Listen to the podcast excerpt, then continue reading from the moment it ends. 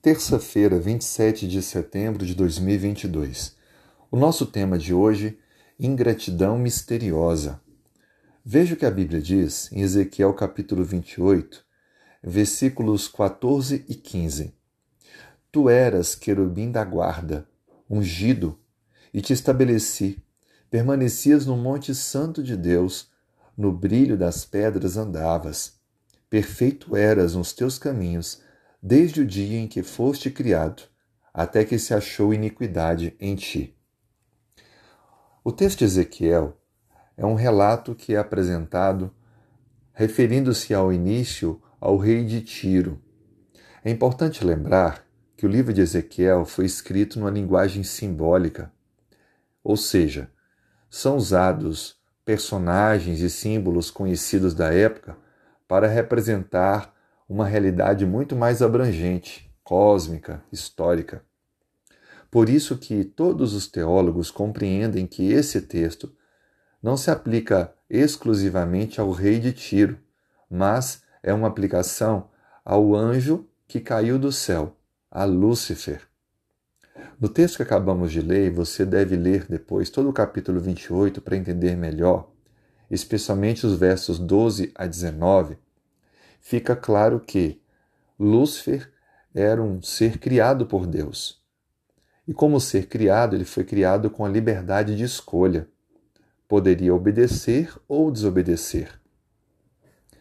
E a outra coisa interessante é que no coração desse ser não, não houve gratidão, porque a Bíblia descreve que ele era perfeito, ou seja, tudo que se pudesse imaginar de bom ele tinha na sua vida, no seu entorno, na sua existência, mas ainda assim caiu, escolheu desobedecer, permitiu que o orgulho, a vaidade, tomassem conta da sua existência.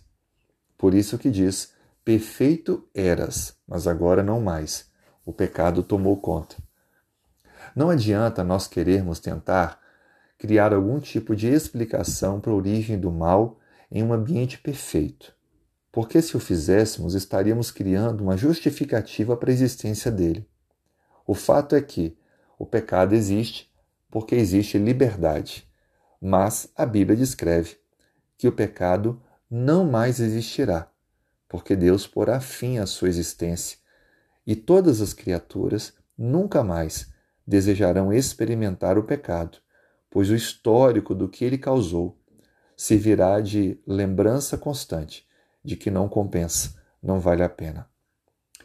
A ingratidão misteriosa de Lúcifer deve ser compreendida como o um mau uso da liberdade, que eu e você também podemos cair no mesmo erro quando deixamos de agradecer a Deus pela vida, pelo seu cuidado, pela salvação, pela manutenção, por tudo que ele fez e faz por nós, e acabarmos deixando que o orgulho, a vaidade e outras coisas ocupem lugar em nosso coração.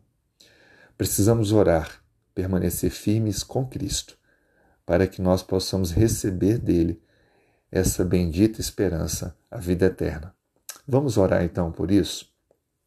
Senhor, muito obrigado por mais esse dia. Obrigado pela oportunidade de falar contigo. Nos dê, ó Pai, discernimento para que possamos identificar aquilo que pode estar nos afastando de Ti.